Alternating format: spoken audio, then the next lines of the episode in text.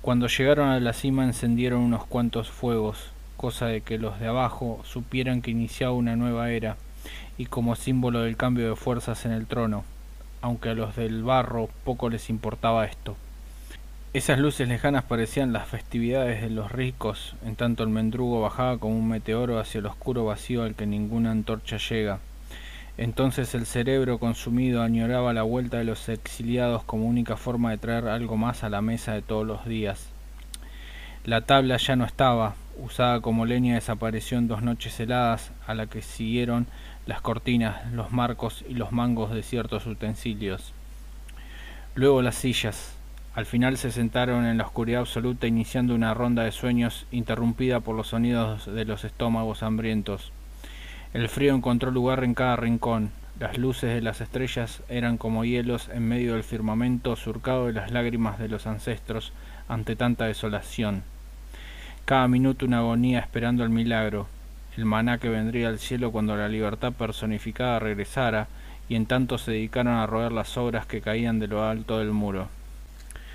Los que estaban arriba tras los muros debatían sobre la posibilidad de aumentar los tributos con los que mantener la maquinaria funcionando y pronto el funcionario gordo plenipotenciario bajó a una de las casas derruidas. Allí se instaló con un montón de asesores que recibían una parte del botín, confiscando la pobreza de las manos de aquellos que carecían de nada y retirando hasta las migas con las que pretendían ilusamente alimentar a sus familias. Un porcentaje alto llegaba hasta el bastión que se encontraba en reparación, aunque por el camino partes del metal se quedaban en cada una de las etapas de control y a la larga los números seguían en rojo.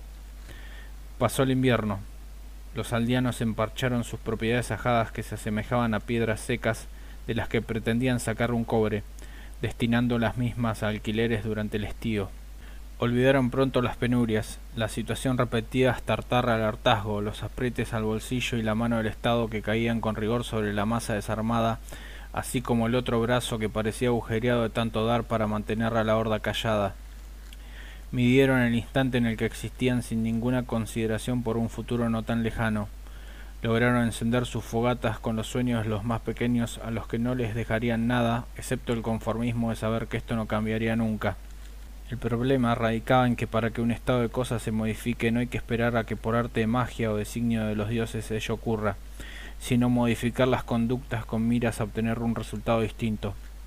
Lo contrario es una bala a todas las acciones llevadas a cabo por los sucesivos amos, los que deberían recordar que la fuente de su poder no son sus riquezas o sus armas, sino aquellos que moran ahí en el llano. Pero desde los muros el mundo se ve distinto, apenas unos puntos semejantes a pixeles que se mueven debajo y un hilo de baba que de cerca seguro sea un río impetuoso el mismo ímpetu con el que los últimos gobernantes son desalojados.